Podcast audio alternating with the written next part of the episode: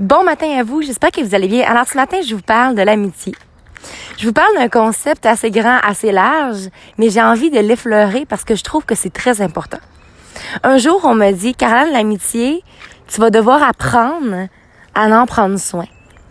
Tu vas devoir apprendre à l'entretenir. Sur le coup, on dirait que je savais pas trop qu'est-ce que ça voulait dire. J'avais l'impression de, j'avais l'impression que c'était presque une relation, tu sais, de couple et que c'était difficile, mais justement, c'est encore presque plus important. L'amitié en prendre soin, c'est quoi? L'amitié, en fait, c'est de prendre des nouvelles de l'autre. Pas nécessairement de lui parler à tous les jours, mais de savoir où est-ce qu'elle est. De savoir où est-ce qu'il est, pardon. Ou, que ce soit un garçon ou une fille, c'est de prendre le temps. Puis prendre le temps, c'est aussi que des fois, ça arrive qu'on est dans deux provinces différentes, qu'on est même dans deux continents différents. Mais ce qui, je, trouve que qu'est-ce qui définit bien l'amitié, puis qu'est-ce qui fait en sorte que c'est tout à fait magnifique, c'est le fait que peu importe si t'as pas vu la personne pendant X, Y, Z mois ou années, cette chimie-là reste. Mais une chimie, par exemple, c'est quelque chose à entretenir. Souvent, on a tendance à dire, ah, c'était mal le quand on se revoit, puis moi, on dirait que le temps n'a jamais passé. C'est sûr que des fois, il arrive des situations, je, je sais pas, moi, surtout dans la vingtaine, que on voyage, qu'on vit des expériences et tout, mais il faut prendre le temps de l'entretenir.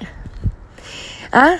C'est important aussi de, questionner l'autre parce que souvent dans une relation, que ce soit en amour ou en amitié, des fois il y en a un qui a tendance à plus parler de l'autre. C'est important aussi de, questionner, de savoir si l'autre est, est heureux, de savoir c'est quoi ses rêves, de savoir c'est quoi ses ambitions.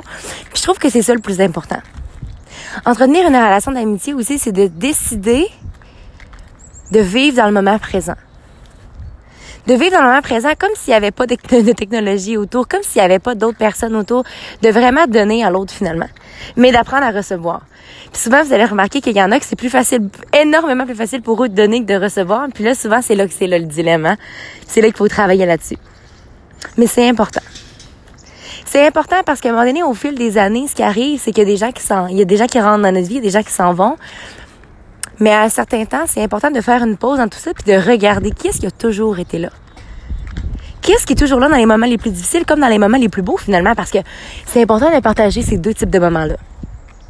Donc moi ici, je vous demande en fait de prendre le temps de vous questionner puis de réaliser c'est qui vos vrais amis, c'est qui les gens qui ont toujours et qui seront toujours là et comment est-ce que vous pourriez leur donner du temps de qualité.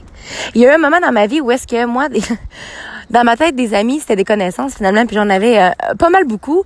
Puis là, d'arriver de donner du temps un petit peu à tout le monde, ça finissait que je m'éparpillais partout, puis j'en donnais, je donnais pas vraiment du vrai temps.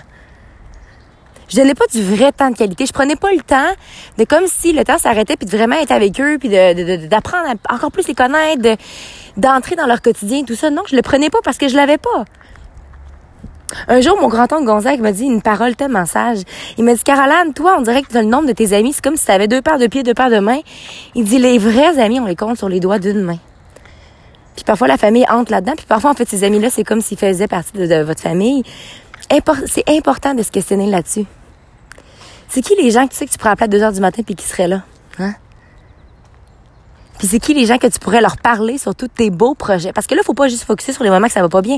Mais quand tu as des rêves, tu as des ambitions, tu as envie de réaliser quelque chose, c'est qui les gens à qui t'en parlerais puis y aurait les mêmes étincelles dans leurs yeux puis qui seraient excités puis emballés pour toi? Parce que je pense que c'est ça l'amitié aussi puis le bonheur puis l'amour puis tout ça.